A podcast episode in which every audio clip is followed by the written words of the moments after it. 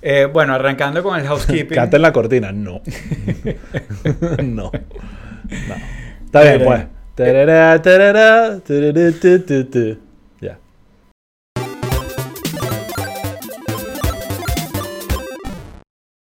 Listo. Ok. Dios. Ahora la pongo. Exacto. O sea, la edito en, Perfecto. en el Spotify, en la cuestión. Pero bueno, recordándole a todo el mundo que todos los martes a las 8 de la noche grabamos los episodios en vivo. Vale la pena que se, que se pasen por aquí. Por aquí eh, me refiero al YouTube. Porque, mm, bueno, hay una comunidad que se une al live chat y hacen que nos, nos- son como, es como un equipo de producción que tenemos ahí. Pues. Sí. Eh, aportan, eh, además es una comunidad que ya se ha ido fortaleciendo. Eh, solamente por el live chat vale la pena que vengan al live. Sí. Eh, acuérdense, bueno, los que están ahorita en el live chat, acuérdense de darle like en este momento. Vamos a darle unos segundos para que le den a like. Es más, se me olvidó yo darle like. Imagínate cómo es la vaina. Eh, denle a like, eh, suscríbanse, denle a la campanita, comenten el episodio, hagan todo lo que hay que hacer para alborotar el, al- el algoritmo y mover esto. Eh, eso aplica para todas las plataformas. Si nos están oyendo por Spotify, nos pueden seguir también, darle like, eh, sumarnos. a- a- de- hasta ahorita Spotify deja, deja como una especie de sección de comentarios ahí. O sea, eh, eh, te- te- automáticamente te pone una pregunta que, que, que, What did you think about this episode? Sí, sí. Ya, ya, ya en Pero- cualquier momento va a haber una, una, una vaina de AI que comenta por ti. Tú Exacto. siquiera tienes que ver el episodio. Pero bueno, ya comenta pe- por ti. péguenle a todo lo que se le puede pegar. Sí. Eh, importante. Nuestra plataforma favorita, como siempre les decimos, porque tiene que ver con dinero, es Patreon, donde ya tenemos, yo creo que cerca de 80 episodios exclusivos eh, que están. Es bueno, es como conversaciones El, más el que, relajadas. el que grabamos hoy, súper actualizado. Acabamos de grabar uno sí, súper actualizado. Finalmente hicimos nuestro episodio de Barbenheimer, pero me gustó. Estuvo bueno, estuvo bueno. Estuvo bueno. Eh, porque echamos el bueno. contexto de por qué nos tardamos tanto en hacerlo. Hablamos de cine, eh, explicamos ese contexto, hablamos de las salas de cine en Miami.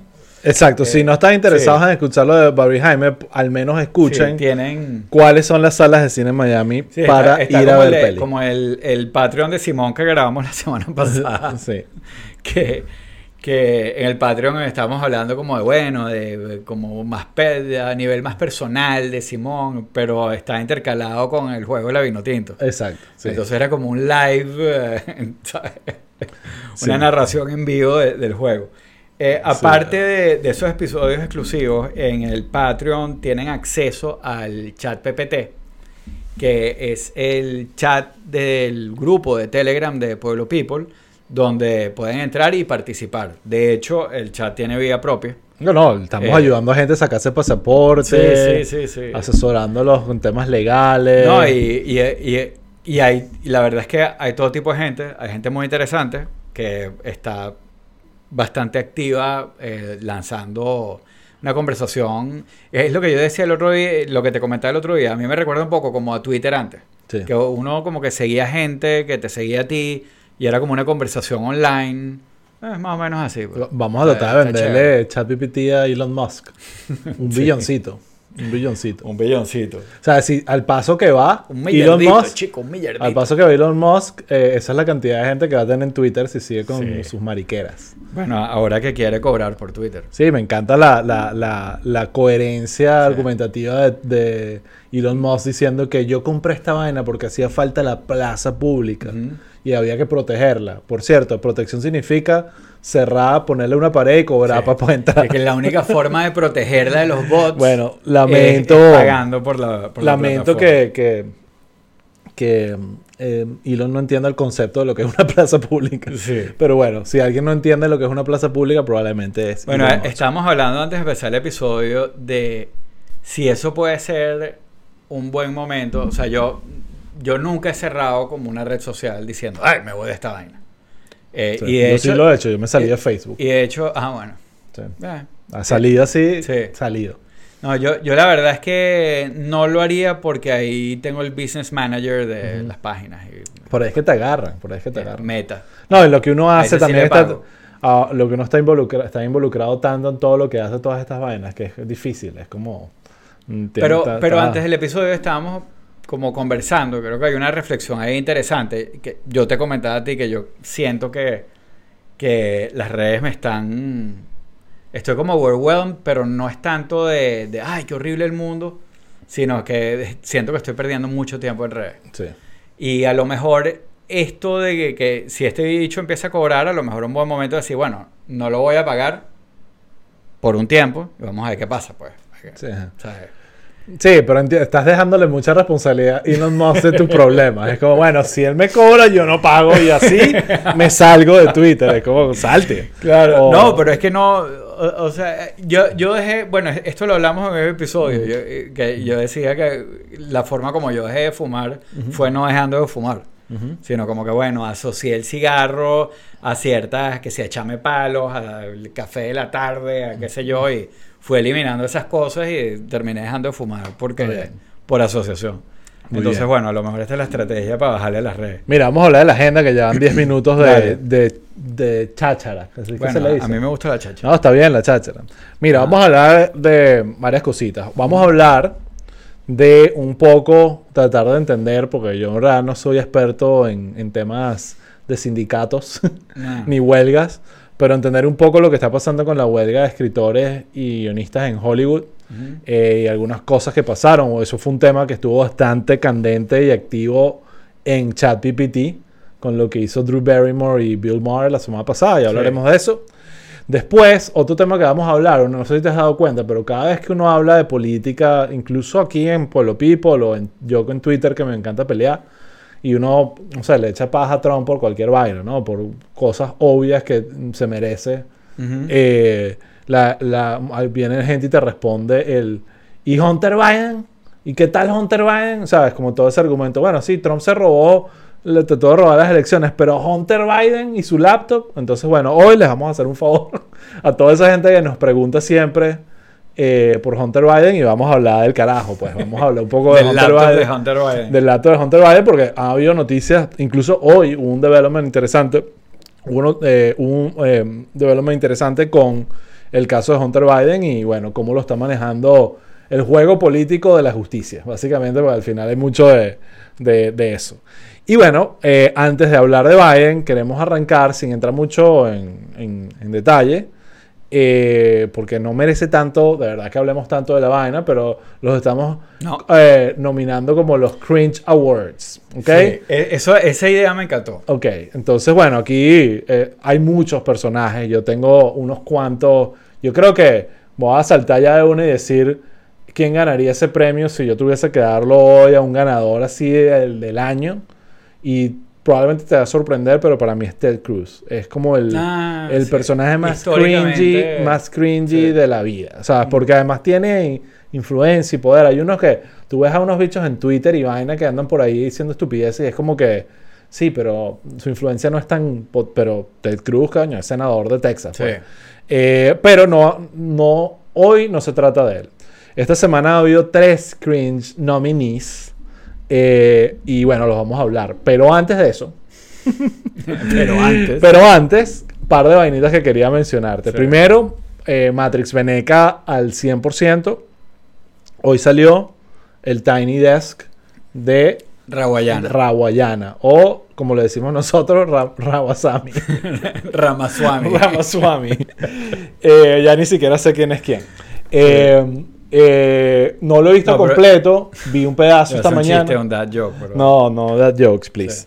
Eh, lo vi esta mañana, eh, eh, no completo, eh, pero me pareció brutal lo que vi y estaba más como siempre. Los Tiny Desk son brutales, más allá de la benequidad que a veces asoman. Yo lo, Eh, yo sí lo vi completo. ¿y o sea, yo me levanté en la mañana y fue lo primero que vi que tenía ahí en las notificaciones. Y fue cool porque, oye, Ujú. eh, tomándome el café y tal, y Sí, playita. claro. Pero me pareció interesante lo que hice. Bueno, primero tenían invitados súper cool. Sí. Estaba Ire Pelusa, que a mí me encanta. Ujú. Eh, y también estaba mm, Apache. Apache. Sí. Ok. Eh, que, que arrancó ahí tirándose como, Sí, o sea, en verdad, eh, súper bien. Unas líricas. Sí, unas líricas ahí. Eh, pero me gustó que hicieron eh, como, bueno, obviamente eh, este es como el, el Tiny Desk como latino. Eh, y, y se lanzaron como una de las canciones de ellos, que no me acuerdo ahorita el nombre. Es por lo del Heritage, Hispanic Heritage una de sus canciones es como una especie de merengue. Eh, que está cool. Y, mm, y al terminar dijeron, bueno, mira, esto es un merengue dominicano, pero ahorita les vamos a tocar un merengue venezolano. Y tocaron sin cantar, como eh, un merengue raguayanizado, pero venezolano. Que me, me pareció cool, pues, porque tocaron como dos, tres canciones de ellos así, pero también lo mezclaron como con... Sí, aprovechando el Sí, tema del, de, fino. de- de identidad y, Sí, sí, y sí, mostrar un poquito de lo que se hace. No, y, y, y cool también porque, porque también oír como la música eh, criolla en ese contexto y tocada, o sea, como a- adaptada al momento. Fusión. Sí, sí, pero se, la- tú dices como que, oye, this works. Sí. Y- no siempre, pero sí. No siempre, pero, Pero esto- eh, la de estos funcionaron. Entonces, Sí, bueno, fino, recomendado, véanlo por allá. Eh, otra cosa que me pareció loca antes de arrancar ya con los temas. Yo dije, cuando vi la noticia, dije, verga, esto va a ser la noticia del año si ¿Cuál? eh, develops. Que fue, no sé si te viste, eh, te viste por ahí, que ayer empezó toda una loquera. Porque había un avión Ah, sí. súper, no joda, el avión más arrecho de todos, básicamente, de, de súper secreto, avión gringo Sí. de esos que, que ni... ni- Un sea, F-35. un F-35 que es una vaina que Yo me supuestamente quedé en el F-14. bro. está diseñado para que, de stealth, para que no te des Sí, cuenta sí. dónde está. Y lo genial, medio cómico de la vaina es que eso fue exactamente lo que pasó. El, el avión al parecer tuvo un desperfecto. El piloto eh, Jax sale disparado de la vaina, no le pasó nada. Y después no podían conseguir el avión porque el, piloto, el avión se quedó como en piloto automático. Y siguió. Y siguió. Entonces, por supuesto, se pierde un avión de no sé qué cuántos por millones South de Carolina, dólares. ¿no? Por South Carolina. De no sé qué cuántos millones de dólares, que es lo que menos importa, sino toda la tecnología que tiene el avión y toda la vaina. Y, en, y el avión apareció después y consiguieron el wreckage y, y ya están resolviendo el ¿Dónde, pedo. ¿Dónde cayó? Porque yo... En, en- también en South Carolina. No vi el, el- En South Carolina y en el medio de la nada. Claro, el tipo se lanzó y bueno, el, el el avión siguió un eh, pelo más, un pelo y se más, más de lo que pensaban y Ah. terminó estrellándose, en, Sí. al- creo yo, en el medio de la nada. Eh, y mm, aunque salieron un montón de videos fa- fakes, en- que era obvio darte cuenta que era paja, que sí, en un avión Sí, estrellado en medio de una población. Aterrizando que sí en Corea del Norte. Eh, así. Pero fue, que- un periodo como casi 24 horas donde no se supo dónde estaba el avión. Tanto que hubo una orden del gobierno de... de- de, eh, porque pensaban que estaba compromise, que, era, que Ajá. pudo haber sido un robo, Sí, sí. o sea, que se robaran una... Y por supuesto ya estaban los republicanos entrando y que, ok, Benghazi, Sí. la Hunter Biden, todo eso va a ser nada en comparación a si Biden pierde o le roba un avión de su... Entonces, bueno, al final no, no pasó nada, se estrelló, solo perdimos como 300 millones de dólares y move on. No, Me pareció eh, como eh, un el- el- conato el, de avión mega valía historia. como 80 o 100 millones. Ah, ok. Pero, Ok. Eh, no, pero volvemos al tema. Supuestamente es una tecnología súper secreta. Me da risa que no pudieron conseguir el avión que estaba diseñado para que no lo consigan. Eh, bueno, ahora bueno, sí, Hizo su trabajo. entremos en... eh, ah, bueno, sí, entran a TikTok, están ya todas las teorías de conspiración que se teorías, pueden claro. imaginar, que ese avión en verdad se desapareció. y también todas las explicaciones. Claro, y las todas las explicaciones. correctas. Entonces, bueno, vamos a arranquemos hoy con los Cringe Awards. Y Ah, vamos a empezar por ahí. vamos a empezar por ahí, es lo más fácil y salir ese peo y después entramos en temas más serios. Está bien. Pero esta semana hubo tres nominados. Eh, estuvo bastante cringy esta semana. Eh, y te confieso, en algunos casos de, de personajes que yo ni siquiera sabía realmente que existían. O, no estaba tan claro.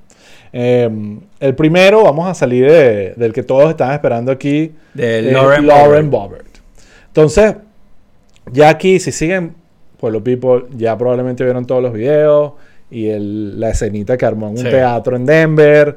Y no solo que estaba vaping, que ojo, está bien vaping, pero si no puedes vaping en, en una sala de cine, había una mujer embarazada, o sea, por favor, ¿sabes? O sea, Sí, la eh, sacada por el vaping era como un poco, yo decía, oye, Bueno, eh, sí, me, Pero yo creo que es como que esa fue la excusa que consiguieron para. Obvio, para, bueno, para- es que no era por no era- vaping. no era por vaping, era por unas vainas muy cabillas que estaban pasando ahí actos lascivos. y que ustedes ya hayan visto. Entonces, eh, bueno, pasa esto. a cualquiera que siga la política gringa y siga a Lauren Boebert, que es que si una teenage mom, la Sí. cara se divorció de su esposo, o sea, tiene un montón de cosas que, ojo, divorciarse no es malo, pero digo, de, por un tema todo loco, es un personaje, un No, redneck y, y es una republicana ultra intensa. ultra intensa. ultra Entonces, intensa. me sorprendió ver a mucha gente, que lo entiendo, porque a veces la gente de los temas, de las noticias que salen, sus opiniones son para manifestar su identidad política y no necesariamente la Sí. política de la situación. Entonces me explico, hay mucha gente que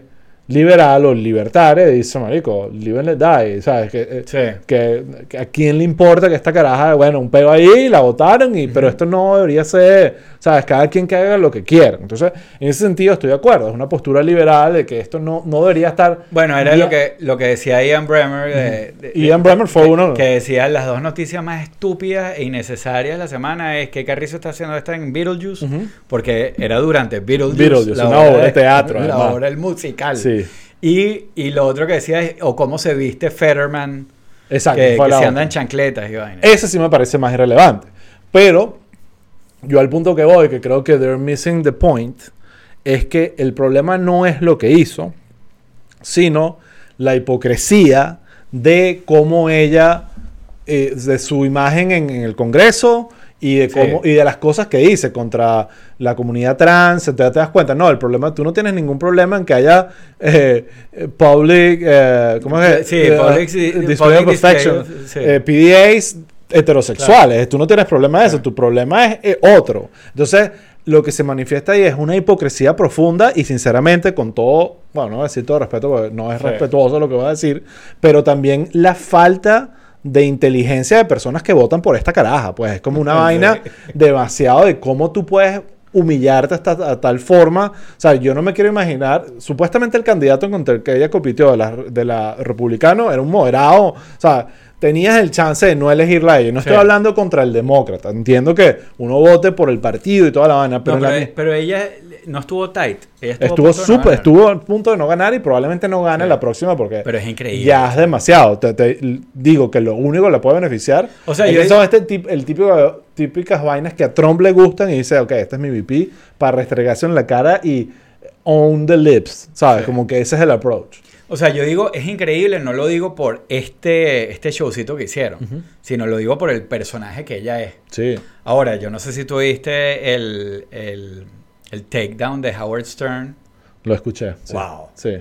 Ay, va- o sea, Claro. va- vale la pena oírlo, pero Vale la pena oírlo. Yo soy fan de él. y, la versión, y- y- y X-rated Ayer, que yo lo tuiteé, estaba que si trending Bill Maher, Howard Stern y Cannabis, claro, era porque por hay una Sí. rumores de que finalmente va a haber un avance con la legalización. Y yo, qué verga.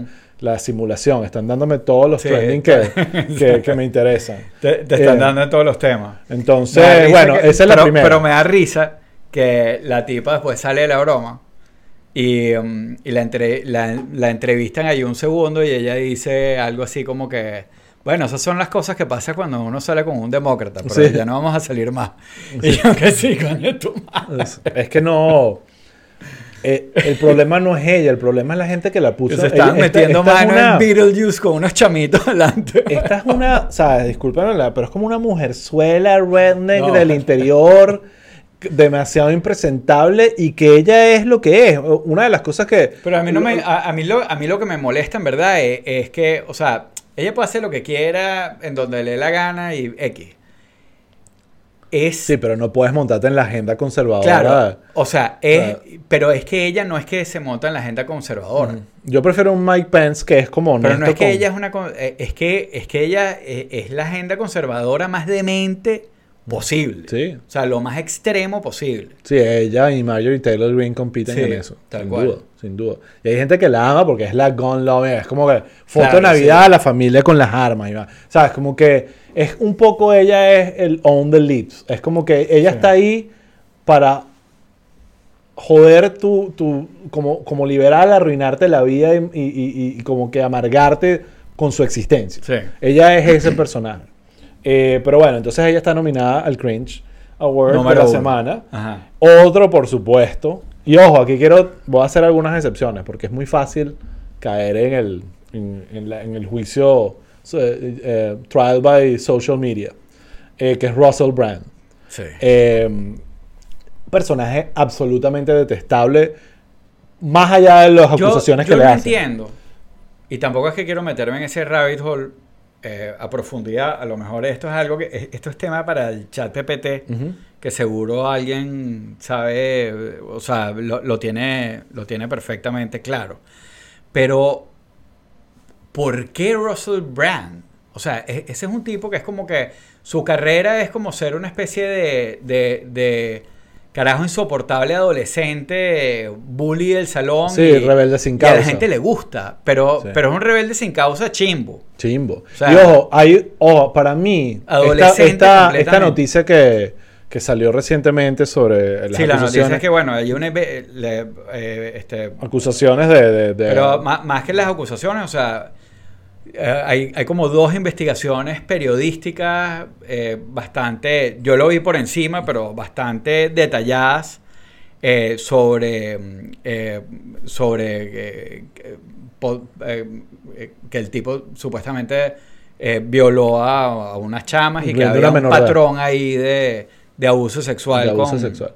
Claro, él, y, ahí, y ahí es donde voy con mi teoría sobre el personaje, porque ¿qué pasa? Russell Brand hace 10, 15 años era realmente popular, era que si host de los MTV y tenía una película, se Claro, casó con incluso- Perry. Pero incluso con las, Era- pe- era las un- películas yo no entendía, en el momento que él era popular yo decía, pero ¿por qué ponen a este Bueno, idiota que no sabe actuar? Que, o sea, gusto y ya, pero era un comediante famoso que caía mal, y, pero Sí. en esa época era un tipo totalmente entregado a Hollywood y a todo ese peo. Se casó con Katy Perry, él andaba en cero la locura que andaba ahorita. Y de repente se divorcia de Katy Perry y él como desaparece. O sea, le- Katy lo- Perry. Katy Perry, exacto, perdón.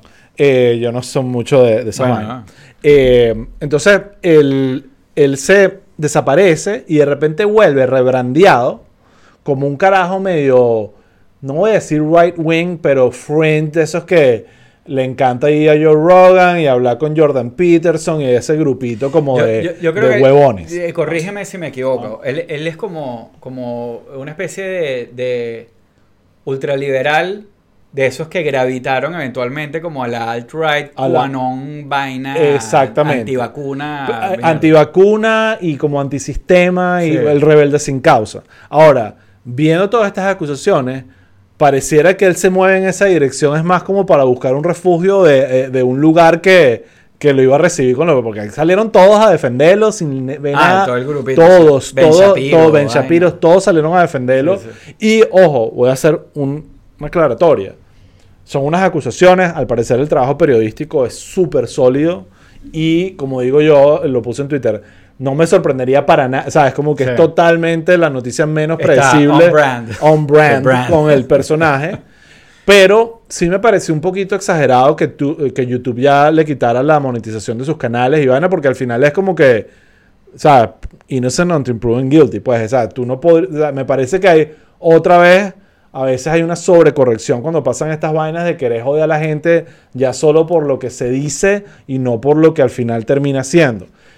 Lo más seguro, no, aquí no estoy defendiendo a Russell Brand, pero sí creo que va, va a haber casos en otros momentos, ya pasado con YouTube, donde desmonetizan a alguien que estaba diciendo la verdad. ¿Entiendes? Pero el social panic y toda Sí. la vaina Pero este es lo, lo- más probable, ya, ya se verá, porque Ya obviamente se esto, esto yo me imagino que, Pero nadie va a extrañar. eh, que le, le- le abrirán investigación y todo eso y, y lo veremos. Pero eh, es lo que tú estás diciendo. Yo, bueno, no sé eh, su click nuevo Sí. eh, o su gente nueva lo extrañará, pero yo no lo voy a extrañar. Nadie lo va a extrañar. Eh, es un personaje que también que yo creo que tiene pocos amigos, sinceramente. Y, y- y probablemente va a pasar el olvido rapidito. Aquí dice Mike Swell. Russell fue hippie hasta que, hasta que fue al podcast de Rogan y vio cuánta plata daba el negocio de las conspiraciones. Sin duda, él estaba, sin duda hay algo de eso. Él- él- yo creo que él estaba buscando un nuevo, una nueva tribu a la cual caerle, porque tú lo escuchas hablar a él. Él ha ido a Bill Maher, Bill Maher lo ha tenido invitado, insoportable. Pero cada ¿por vez que ha ido-? Bueno, para tener, le gusta la amplitud y la vaina, pero cuando cada vez que hablaba, tú lo que decías es, verga, qué cantidad de bullshit. El bullshit detector estaba que sí, pa, pa, pa. Y yo decía, ¿cómo alguien puede pensar que lo que está diciendo este carajo es, No me acuerdo cuál era. Se dijo una vaina toda controversial y decía, ¿cómo, cómo alguien puede pensar y darle Eh, credibilidad a es este huevón? Es como un periquero de 16 Sí, años. sí, sí, sí. Disparado ahí diciendo puras estupideces. Puras estupideces y bueno. Ahora, sí es extraño que hayan tardado tanto, pero bueno, eso, eso pasa, por eso existen leyes Sí. y, y vainas que te dan un tiempo bastante prudencial para... Bueno, por ahí eh, la- a- a- había gente que decía, ay sí, ahorita el management, lo, they dropped him, Ujú. debe ser que ellos no, ¿sabes? No, no, no les olía o no Obvio. sabían, pero bueno. No, aquí todo el mundo se está cuidando las espaldas Claro. del, del del castigo que puede Claro. ser tratar de defenderlo. A todos estos carajos que lo están defendiendo, los Ben Shapiro, los Elon Musk, más bien los Elon ayuda. Musk, chamo, de verdad que Sí, sí, la, la- el- el- el- es increíble. la evaluación del más grande de todas. Eh, bueno, ya, porque Ajá, estamos- tercer ya, personaje. Ya llevamos media hora y no hemos hablado de los dos la Bueno, principal. no, pero está bien. Tercer personaje. el chisme. Tercer personaje. Y qué arrechera. Tengo una arrechera heavy con muchos compatriotas que me han hecho defenderlo. Eh, no directamente, pero es el la Titi. Que Sí. yo creo que lo conocía, no tenía puta idea realmente quién era el carajo. Eh, veía toda la controversia en Twitter y dije, ¿qué fue? No entendí, déjame buscar. O sea, como cuando estás totalmente perdido, porque no. A mí me gusta la comedia, me gusta Sí, la comedia tampoco, venezolana, pero. pero, hay, un, hay un universo, hay un universo de mm, como de comedia venezolana que va más allá de las pelucas. Sí. O sea, porque uno llega de Sí. repente y tú dices, ah, Javierito, eh, Marco, tal. Pero hay algo después. Sí. y es ese. Es ese. Es ese, que es una broma que tú dices, no sé si es algo regional o es algo de, pero es un universo que está en otro sitio, pues. Entonces, bueno, eh, obviamente vi lo que dijo. Eh, bastante desafortunado sus comentarios y, y, y al final esa es la vaina con los podcasts, que al final es como una especie de ventana a conversaciones muy privadas entre panas donde uno dice cosas muy locas Sí. y vaina, pero, y, y no Pero necesariamente, pero cuando quedan plasmadas y las sacas fuera de contexto. Cualquier episodio de podcast, tú te sientas Ujú. Y extraes cinco minutos Sí, sin contexto y, e- y es contenido cancelable. exacto. O sea, Ahora, ¿qué pasa? Yo veo toda esta vaina eh, y veo a la gente, weón, en Twitter, incluso gente que, ¿sabes? Que uno diría, esta persona tiene dos dedos de frente claro, ra- rápidamente. mencionando a Tarek para que Sí. lo jodiera. Es como que ahora sí quiero usar el gobierno para que te joda. eh, rápidamente de contexto. El tipo lo que, lo que dijo fue como en, en un podcast que le encantaba hacer este, chistes de gente y burlarse de lo de la gente con discapacidad. con discapacidades. que Exacto. hay- y entonces hace toda una argumentación sobre de por qué estaba bien burlarse de eso y ahí hizo como los chistes. Pero eso fue. Eso fue, Eso fue, exactamente.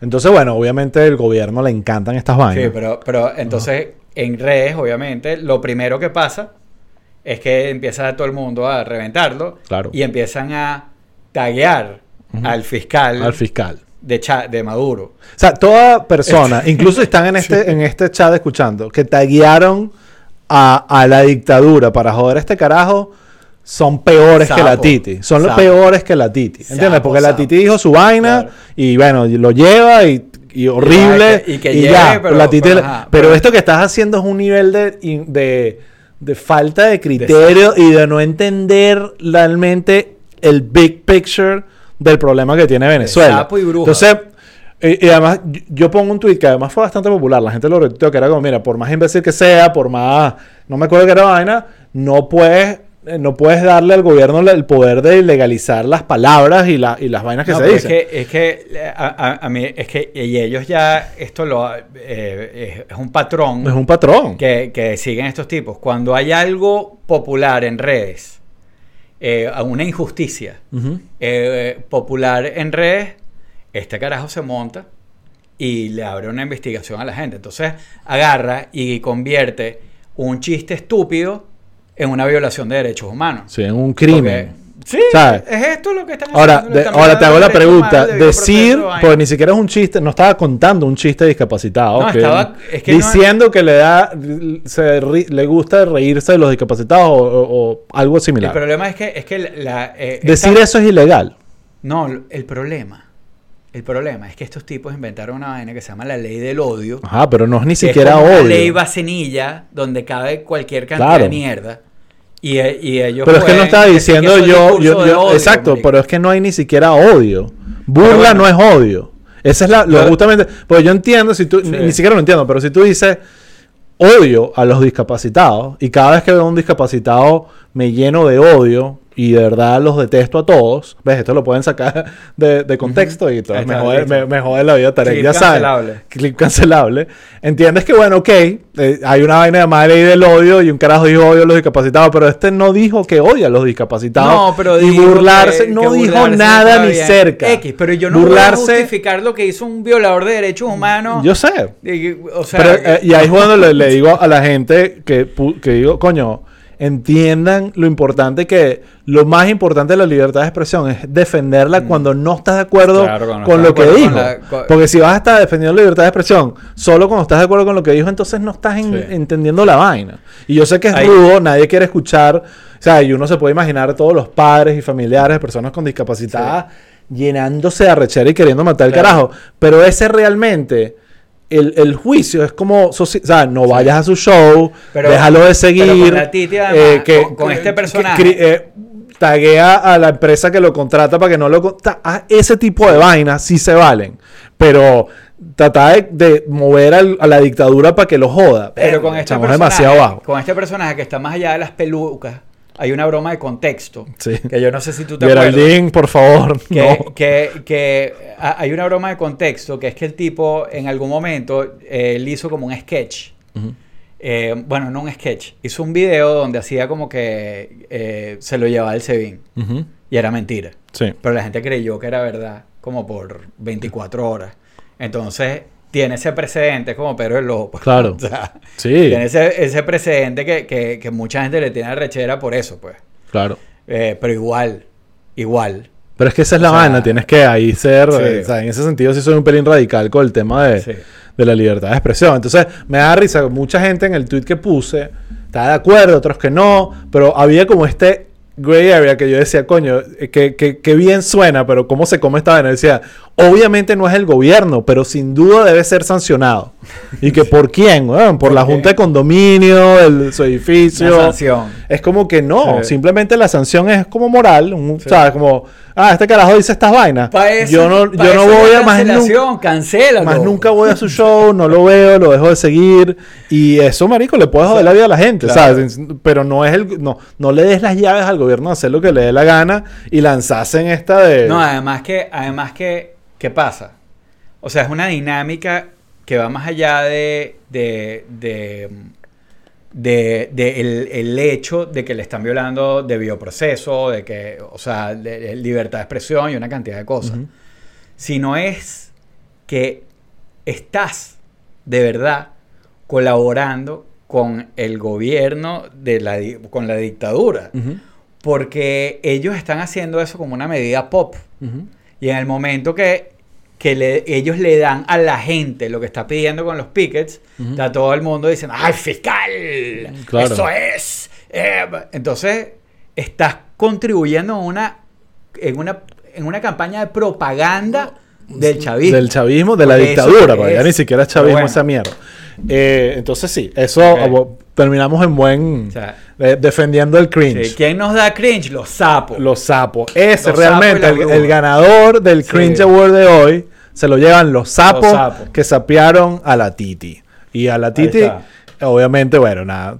eh, mi opinión de la Titi sigue siendo exactamente igual eh, que antes de lo que dijo. Eh, ojo, un tema ahí, y voy a lanzar aquí un plug rapidito. Estoy grabando un podcast nuevo. No, no creas que te estoy traicionando, ya lo comenté por aquí. Sí, que- pero no. Que es entrevista a comediante. Eh, ¿Vas a y- entrevistar a Titi? eh, tengo entrevisté a alguien que no puedo decir el nombre porque lo ten- es como una sorpresa fina. Eh, y- pero hablamos del humor, de hacer humor sobre discapacitados. No por lo de la Titi, fue, esto se grabó antes de este suceso. Y había un tema como de, ah, se habló un poquito, no quiero adelantarme demasiado ni re- destrozar lo que dijo, pero hablamos del hecho de que a veces el no incluirlos en la comedia es más excluyente que incluirlos, porque el hecho de que tú estés burlándote Yo creo de... que eso lo dijo la Titi Ah, también. Bueno, pero es, es verdad. Ahora, si tú te estás burlando de la discapacidad y no usando un discapacitado en tu comedia, hay, hay una gran diferencia. Voy a hacer, voy a hacer ahí, justo acabo, yo, el de los shows que yo veo, que repito, así que sí, antes de dormirme, The Office y Key and Peele. Key Peele y... Y, y Key and Peele tiene un sketch de que sale Jordan Peele todo, todo quemado y con una voz robótica en un stand-up. Entonces está, eh, está aquí haciendo como su broma y se está burlando de todo el mundo. Y de repente se burla de la tipa al lado que dice que ah, tiene unas tetas grandes. tal, Y de repente llega al tipo y lo ve. Y, y lo brinca y hace un chiste al lado. Y el tipo con la voz y que ah, You skipped me. Y, tal. Y, y- y el chiste es sobre eso. Es sobre eso. O sea, es justamente sobre Eh, eso. eh, eh, cuando totalmente Sí. es como que no, no existen. O sea, una, un- a mí yo soy muy fan de, de Larry David y su show, bueno, Seinfeld, pero Curb Your Enthusiasm me parece. Sí, es bueno. Y una de las vainas que más me gustaba de Curb era como él metía a discapacitados en la, en la, en la serie y la vaina te daba risa demasiado, pero no era necesariamente la discapacidad, pero la discapacidad era parte de lo que generaba esta tensión para la risa. No sé cómo explicarlo. Entonces, era, por ejemplo, había un- un- una, una escena Bueno. donde él estaba llegando, un, eh, manejando un lugar y un- una persona en silla de ruedas se le atraviesa y empiezan a tener una discusión Bueno, y te presentan, mira, eso es- sí existen personas en Pero silla de ruedas que pueden ser unos mamagüevos. Pero ca- casualmente eso es cringe, cringe comedy. Exacto. Que, es difícil de ver. Sí, Y pero está bien hecho y, y- sí. y es como que, mira, ahí está. Y hizo, hizo la vaina, Sí. tuvo que ver, esa- ese, ese, ese chiste lo hace con una persona que camina normal eh, y no, no existe. No existe, Sí. ¿entiendes? Sí, sí, lo tuvo que hacer porque eh, entendió que, déjame ya va, de- si yo presento a esta persona en silla de ruedas como un mamagüevo insoportable, una persona que, que realmente más allá de su condición es una persona mala, eh, yo estoy rompiendo Claro. con un esquema y un para, un- como una percepción que hay de, Claro, la, claro. que la gente y eso va a generar comedia. Sí. Entonces, claro que caben, es un tema de que, bueno, tien- más te vale que lo hagas con, con astucia e inteligencia y sobre todo que de risa, porque el problema de, que, de lo de la Titi es que ni siquiera no era un risa. chiste, es que ni siquiera era un chiste, Sí. era un comentario, Sí, era un sí. comentario entre panas. Eh, pero bueno, nada, Raúl, De un podcast. Bueno, ya. ¿ya? ¿Qué? Hasta, hasta la próxima. ¿Qué pasó? No, ya. Tiramos se acabó. el episodio completo. Eh, por cierto, hablando de, no sé, sentí que dijiste la palabra Leopoldo, ¿no? ¿Dijiste eso? Eh, Porque no sé si viste la el Fifty Shades o- o of Ramo Verde. que la diga, Leopoldo. ¿Ah? Sí. ¿Leíste el Fifty Shades of Sí. Ramo Verde? Pero le, lo leí, leíste Leí un ex- extracto. Los extractos. Ah, sí, pero... pero... Yo al principio, a- al principio dije como que, oye, el- la, la noticia la publicó el ABC y el, el titular era como que concebimos a nuestra hija y las cucarachas estaban viendo en, una car- en un baño de Ramo Verde. O sea, coño, típico del ABC que, que, que es eh, sensacionalistoide. Este, y, um, y- y se lanzan con ese titular de, de un libro. Sí. O sea, ese es el extracto que agarran para que la gente le dé clic. Pero después me pasaron como que el texto más, o sea, Un extracto de la broma y es mommy porn. Sí, sí, no, O sea, yo leí una vaina que... Fifty Shades. No, y que, of y, Ramo que, y Verde. que los gritos que pegaba Leopoldo, y además hay una parte donde Sí, dice, sí, hay- no. además te dejan como sembradas cosas como que, ok, bueno, había una mosca y vaina, Sí, pero después es como que, cucaracha. bueno, y- ah, exacto, una cucaracha y de repente como que em, eh, había algo con lo, lo de los gritos, pero había algo más que dije, ah, que... Bueno, que si nos graban, ¿qué importa? Que nos graben. Y yo que, ah, hay video. Porque eso sí, eso para mí es la evidencia de que toda esa historia es mojón. Porque si hubiese existido video, el chavismo lo hubiese No, publicado pero, hace rato. pero, pero lo del video, si yo no me equivoco, y que me corrija alguien que esté viendo esto, em, yo creo que eh, Diosdado en algún momento insinuó que ellos tenían unos videos de, de, Bueno, de ellos tirando en Ramón. Si algo puede revivir la carrera política de Leopoldo y Lilian es que publiquen un video. Vi- Pregúntale a Kim Kardashian, le cambió la, la historia de su vida. Pero bueno, le- le- o sea, aquí hay un extracto más o menos. No hablaban, parecían una pareja de mimos haciendo contorsiones o de sordomudos, hablando de discapacidad. Discapacitado. Pero- Estoy ofendido. Pero qué sabrosos los mordiscos, las caricias, los besos, se dijo Lilian. Y así sigue. Pero hay una Creo parte que eso que dijo Lilian es cancelado. es importante abajo que dice, el grito de placer de Leo era su respuesta a los malos tratos, a la incomunicación, al aislamiento, a la injusticia de su condena. se reafirmaba ante la vida esa vida que le intentaban cercenar y arrebatar. O sea, el grito de placer de Leo era su respuesta a los malos tratos. Sí. Eso, vaina- para mí eso es un mega turn off. Más que cualquier otra cosa. pero es, eh, coño, es arrecho. Es arrecho. Es Eh, pero bueno. Y había un final. Lee el final. El final también era medio genial. No, No. que lo de Marco Rubio y Carlos Vecchio. sí.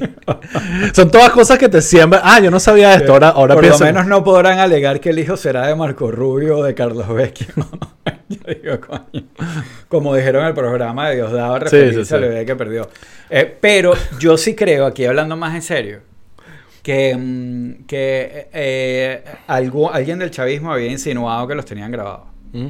Y era como una ficha que tenían ahí contra él. o sea, soltamos el video y vaina y tal. Sí. Eh, bueno, mira. No queda mucho tiempo y no hemos hablado de nada. está bien. Está, bueno. sabroso. Está bueno el episodio. Mira, eh, vamos a hablar de, de las huelgas. De, de la huelga en Hollywood. Ok. Entonces, un tema aquí rápido, porque yo no soy experto en la vaina. Pero quiero contar como mi experiencia alrededor de todo esto. Esta huelga empezó en mayo. Eh, y, y afecta mucho a, a la televisión, eh, daytime, late nights, ese tipo de cosas. Todo lo demás que no estamos, no lo estamos percibiendo todavía. Pero todo lo lo que son. Pero lo vamos a percibir. Van a ver esta, eh, El cine. la- la- el cine, las plataformas van a tener muy poco contenido. Pero ya también estos creadores de contenido son inteligentes y bueno, más reality show, más vainas que se puedan, claro. o sea, más deportes, más inventarán más vainas para tratar de llenar el hueco. Creo que lo- los reality show hoy en día deben tener escritores. Uh, que- obviamente que- tienen, Y pero- probablemente a ellos les sabe a rabo que sean del sindicato o no. Exacto. O sea, Lo que pasa es o que también hay un tema ahí que mm, muchos de los reality, ah, sin duda hay guion, muchos son escritos, pero también se, se, se escribe mucho editando. O sea, es como que Claro. es un trabajo del editor. Sí, sí. Entonces, eh, te puedes saltar a, a un equipo de guionistas y, y hacerlo con un buen showrunner Claro. y, y unos buenos editores, pero no es lo ideal.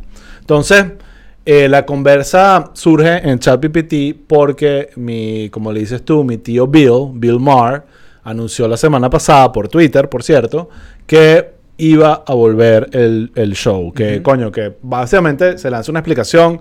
Lo recomiendo que lo lean. A mí me pareció súper prudente porque me pareció... me- primero, soy fan del show, entonces estoy sesgado.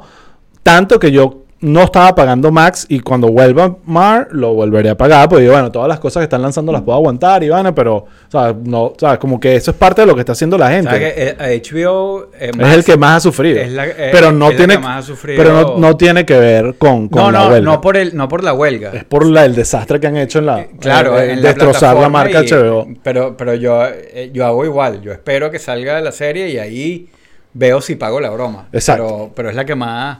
Entonces, Bueno, bueno, él básicamente explica roles, que, eh. coño, que él, él, Bill Maher, fue guionista, es un comediante, o sea, el- un, un team of writers para un comediante haciendo un late night show es esencial, básicamente. Y él explica, básicamente, dejando claro, el show no va a ser lo mismo, sin ellos no, no va a tener la calidad que tiene, pero bueno, yo quiero hacer mi vaina y para respetar la huelga, no va a haber guion de nada, no va a haber monólogo de intro, no va a Sí, haber... es el panel, Es simplemente el panel hablando huevonadas. el, el una panel hora. y la entrevista. Y la entrevista, exactamente. Entonces, eh, sale eso. También Drew Barrymore, por otro lado, lanzó un mensaje similar diciendo que el show volvía y vaina. Y, que- y que no Y- venía con escritores. Que Y hay no- mucha argumentación detrás. Primero, el el ego y las ganas de querer hacer tu show. Bill Maher, por cierto, tiene un contrato con HBO que es- mm, le siguen pagando. Él no está teniendo ningún, Sí. ningún problema económico. Pero definitivamente mucha gente del equipo, por lo menos eso es lo que él, él argumenta en el tweet. Y lo hemos visto. Yo lo he visto en LinkedIn muchísimo, en noticias, que la crisis que está pasando en Los Ángeles y en la industria del entretenimiento es profunda porque sin guion no hay proyecto y sin proyecto entonces Sí. no hay productores, eh, camarógrafos, actores, que usualmente son los que uno cree que los actores, bueno, porque ganan millones. No, ganan millones el 1%. Sí, exacto. Los demás están pelando Claro. bola igual y Y sí, desesperados. y sí dependen bastante de las condiciones Y que dependen. el Entonces. Entonces, bueno, se armó como este debate de si para dónde está yendo esta huelga, porque ya van sin cuatro meses y piquito, probablemente ya vamos a llegar a cinco meses, eh, y hubo una señal de que iban a empezar a negociar ahorita para tratar de llegar a un acuerdo, pero pareciera que la vaina está bien difícil y yo creo que parte es el Sí. mal timing de la huelga, ¿sabes? Con el tema de AI y un montón de vainas que, o sea, Bueno, como que- productor de el- show... El, tema de ahí es parte de la, de la, de la huelga. Sí, pero ahí va mi punto. Justamente es como, eh, sé que es una analogía que no tiene mucho sentido, pero es la mejor que conseguí. Es como cuando en los nove- 80 lanzaron el, el procesador de palabras, hubiese habido una huelga para que los guionistas siguieran escribiendo a máquina porque esto iba a quitarles su trabajo. ¿Entiendes? Es como que, sí, bueno, vas a necesitar... No, yo, yo, tiene sentido que ellos reclamen que se regule el uso de, de la broma, porque uno, uno de los, eh, una de las cosas que como que, que activó esa parte era el tema de que, de que en una serie, una película, le habían como que tomado la, la huella, eh, como la, la imagen digital al cast y, y el, el contrato era una broma así como, como el episodio ese de Black Mirror, que era como a perpetuidad, no Sí. sé qué broma y tal. Entonces, o sea, e- es una cuestión, una tecnología nueva, es algo que, o sea, tiene sentido que, que- y, y tiene sentido que les, les preocupe y que quieran buscar la forma de regularlo. Yo estaba viendo un poco como, eh, bueno, lo de Drew Barrymore particularmente, ella, como que la, la argumentación de ella era, mm, ella se metía por el tema de que, de que ellos, en ese show había un poco de empleados y que nadie está cobrando y que, y que lo va a abrir básicamente por los empleados y por el público, porque ella se debe a su público. Bueno, bueno, no lo dijo así, Sí. pero ella dijo, mira, este programa nació en la pandemia y nosotros le dábamos algo a la gente que le está faltando ahorita y yo quiero... eh, y yo, y yo quiero eh, yo quiero dárselo pues Sí. eh, yo me acuerdo que en, el en la última huelga, creo que en una situación similar, yo no sé si fue Conan o uno de ellos, Conan. Que, que el bicho le pagó los sueldos a todo el mundo y mantuvo la broma. O sea, no había show, pero él siguió pagándole a todo el mundo para que la broma se mantuviera. Sí. Yo no sé cuáles son las posibilidades económicas de Drew Barrymore eh, o de. No, ¿Y, o cuánto tiempo creo que la, la huelga, no sé la si- huelga duró menos, creo? Sí, la- la- bueno, la- es, es verdad que duró menos, pues. Parte, yo creo Este, que esperaron, ba- pero parte yo- de lo que me parece prudente es como, mira, ya ha pasado suficiente tiempo. Aquí una cosa que lo menciona aquí Camila, ellos al final de la semana, se, los dos se retractaron. Creo que Bill Maher Sí, se retractó pero ayer. se retractaron porque supuestamente hay como un amague de que van a volver a, negociar. a negociar y que lo que dijo Bill Maher fue como que bueno, ahora que se le ve un final a esto, entonces me quedo tranquilo. Por ahora, fue, fue como que... ah, Sí. Y yo creo que, ojo, él pudiese llevarse el crédito y decir, es que esta presión también ayuda a que se muevan, porque si no, todos se los van a llevar por el medio. Y ella hay para el Claro, coño. porque hay, hay, do- hay unas hay un par de cosas que, independientemente de lo que sea, a mí me pareció lo de... Yo no soy fan de Bill Maher, Yo sé, nada. yo sé. Pero, bueno, él después se echó para atrás y eso, pero la posición de, de Drew Barrymore me molestó un pelo más porque la tipa después hizo un video, weón, que sigue ahí como llorando, justificando la broma, pidiendo perdón, pero que ella tenía que hacer esto. Decía, oye, si vas a hacer eso, double down en tu broma. Sí. O sea, tú puedes ponerte bruto y decir, mira, esto lo estoy haciendo por mis empleados, lo estoy haciendo por mi público, sí. Sí, a mí... Porque en verdad, en verdad, y por más chimbo que suene, yo creo que hay una parte del público que se solidariza con esto, pero hay una parte muy grande que no. No, totalmente que no. La O sea, gente quiere, te digo, yo quiero ver mi show, yo quiero ver mi vaina. Y ojo, entiendo que, que lo- los guionistas merecen las vainas y se puede negociar, pero obviamente llega un punto donde tú dices, ajá, ¿qué, qué, qué va a pasar? Te Sí. van a terminar sacando de la vaina. Es como el paro petrolero, igualito. Como terminado todo el mundo más jodido después de que la vaina no funcionó. Claro, el, Entonces- el problema, eh, ellos llaman scapsolo como a los que... Sí. el- eh, pero el, el problema es que obviamente cuando los pilares grandes, eh, con un personaje como Bill Maher o, o no sé, pues, pues, llega y, y- y cede, entonces los más débiles empiezan a ceder también. Exacto. Y es como... Un efecto dominó. Un efecto Ahora, dominó. sí fue increíble. Una de las cosas que yo entiendo como que aquí también, eh, sobre todo en temas de huelga, uno tiene, está el cross the picket line, ahí como, mira, aquí está Sí. la línea, tienes que estar... Es como, ¿estás con nosotros o estás en contra de nosotros? Sí. No hay punto medio. Y fue super vicious. Los ataques a Drew Barrymore y a Bill Maher eran... Wow, el- el- la cantidad de veneno que le lanzaron. Y yo decía, ok, entiendo la vaina, pero yo leía el, el comunicado y decía, le jala bola, dice que, que entiende la causa, explica que estuvo pagando plata por esto, dice que el, el show no va a ser igual. O sea, que más, o sea, que más Bueno, allá de simplemente ceder 100% ante las demandas y simplemente dejar que el show pero- desaparezca. Pero el, el tema es que, independientemente de la argumentación, que puede ser lógica, la verdad es que sí le hace daño al movimiento, por lo que te digo. O sea, si tú cedes, le- es lo que viene por detrás. Claro, pero eh, si ah, entiendo el punto, le haces daño al movimiento si eso corta el progreso. Pero si lo acelera, que pareciera que es más el caso ahorita, como que, ah, no, ya va, se están empezando a, a- a- Bueno, las no líneas se están empezando a romper. No, Claro, no- sabemos si... no, no lo sabemos, pero, pero es como una señal de, mira, llega un momento donde ya puedes, per- o sea, el hecho es que pueden continuar sin ti. No, pero es que es muy difícil. Sí. O sea, es muy difícil por lo que te estoy diciendo. O sea, es. eh, eh, o sea, el, el- el apoyo y la solidaridad es entre los trabajadores. Sí, Pero, eh, pero el público es otra cosa. sí. Están ahí, están esperando, eh, no están viendo los shows que les gustan, se sienten desatendidos, empiezan a ver. Pero es que ese es el tema. Yo siento que no están esperando. Y esa es la preocupación de todos estos carajos. Ella va así. Yo sigo sin esto. Va a descubrir tres shows de YouTube. Va a bajarse TikTok. Y se acabó esta vaina para mí y para ti como guionista. ¿Sabes? Como que. Bueno. Yo, yo creo que ahí hay un.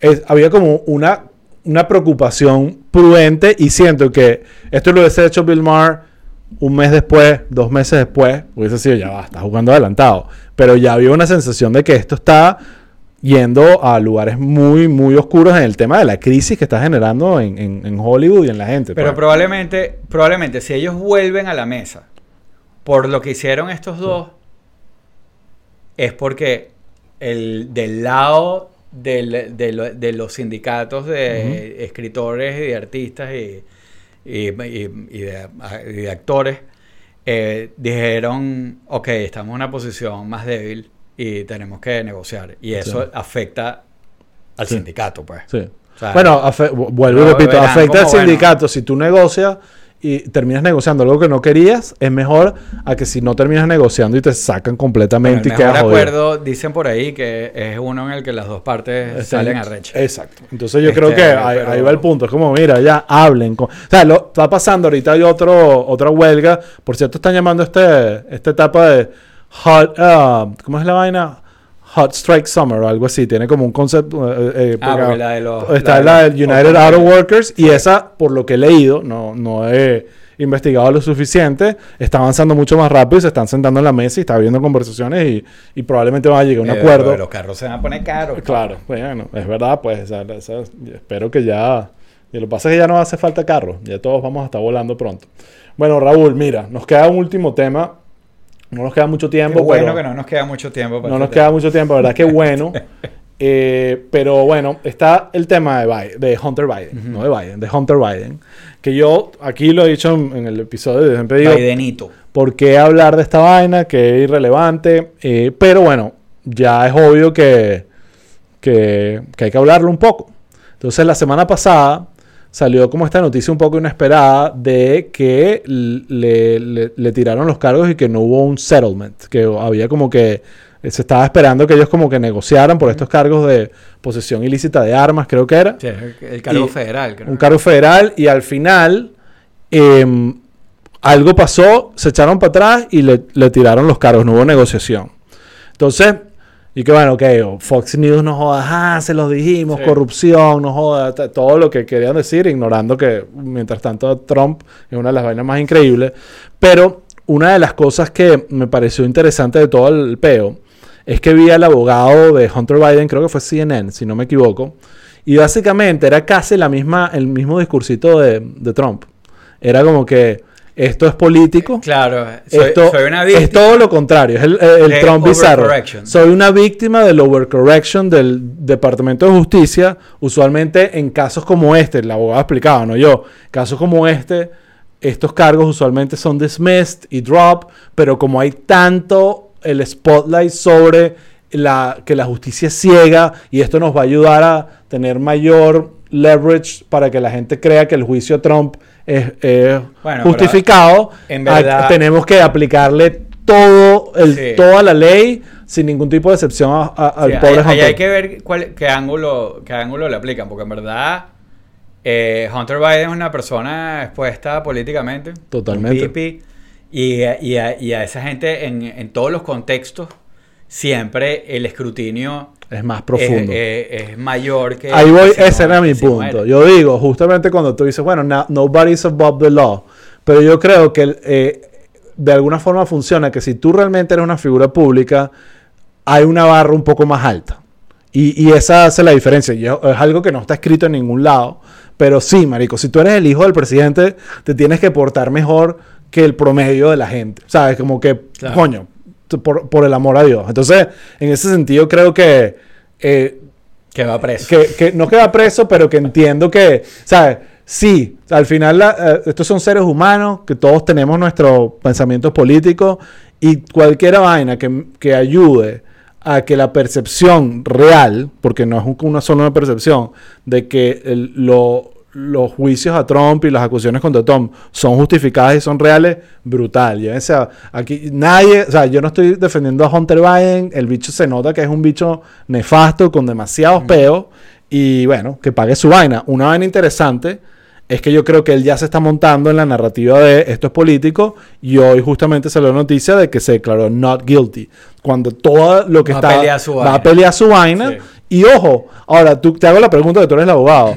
¿Quién tiene un mejor caso para él o, o- o Trump? Lo que pasa es que Trump tiene varios. Pero yo creo, o sea, mi, mi punto es que yo creo que Hunter Biden podría salir, no necesariamente ileso, pero Yo no, creo volvemos. que, yo no creo que salga ileso. Sí. Bueno, Pero- no pero me bueno. importa, sinceramente, pero Sí. creo que Pero justamente honestamente no me importa. eh, hay, hay antecedentes, según su abogado, hay antecedentes que dicen Sí. esto no se lo haces a nadie porque eso Sí. lo tienes que hacer él.